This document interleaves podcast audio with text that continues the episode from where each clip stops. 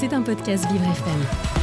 Et tout en beauty également avec nous, notre Oh. journaliste Olivier Devancey qui nous parle de décryptage aujourd'hui. Bonjour Olivier. Eh oui, bonjour Jason, quelle introduction, merci.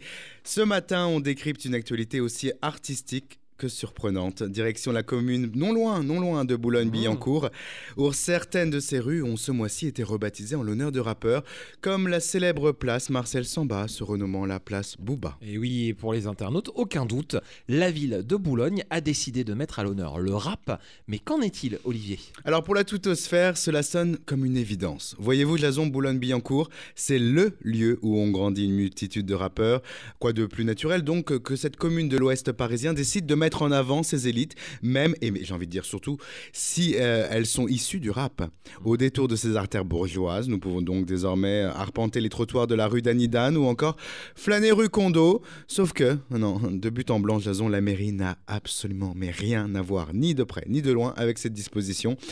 On est donc malheureusement loin de pouvoir taper dans notre GPS comme destination la rue B2O à Boulogne. Et oui, cette initiative temporaire semble plutôt être un sacré coup de communication, Olivier. Dans le mille, C'est en réalité une installation artistique.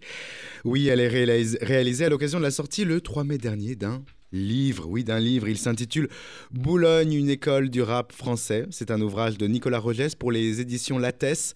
Et les lecteurs peuvent découvrir en 350 pages et pile 1000 anecdotes que Boulogne-Billancourt a autant à son actif de péripéties dans le rap que peut l'avoir sa consoeur marseillaise. Marseille, je vous l'informe, Jason, c'est la capitale autoproclamée du rap Ah oui, français, évidemment. évidemment, Mmh. évidemment. C'est donc une sorte de campagne promotionnelle sauvage qu'a appelé la sortie du livre. Le but, c'est d'interpeller, et cela a fonctionné carrément. Derrière cette idée, un certain Mayer Guven, pour qui ce projet est loin d'être du vandalisme. L'objectif de ces panneaux dans de rue éphémères, autocollés donc sur les officiels, c'est de recontextualiser les lieux où ont grandi les célébrités du rap. En somme, ces panneaux véhiculent l'esprit du livre de Nicolas Rogès sous une forme artistique.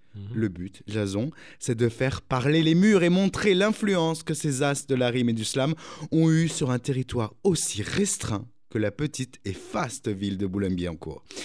Et n'oublions pas que vous soyez du 90 ou 92 pardon ou non, eh bien deux infos valent toujours mieux qu'une. Et Ah, oui, n'est-ce exactement. pas Et ça me fait penser, Olivier, à une chronique que vous aviez fait sur la ville de Pantin, qui a été renommée Pantine. Pantine, Ouais, effectivement, c'était mignon. Hein. C'était mignon. Ah, mais ça allait bien, Les villes hein. d'Île-de-France font parler d'elle hein, ces derniers temps. Ah ouais, on est fort en, en Ile-de-France. Exactement. Mais ailleurs aussi, partout en France. mais oui, partout. C'était un podcast Vivre FM. Si vous avez apprécié ce programme, n'hésitez pas à vous abonner.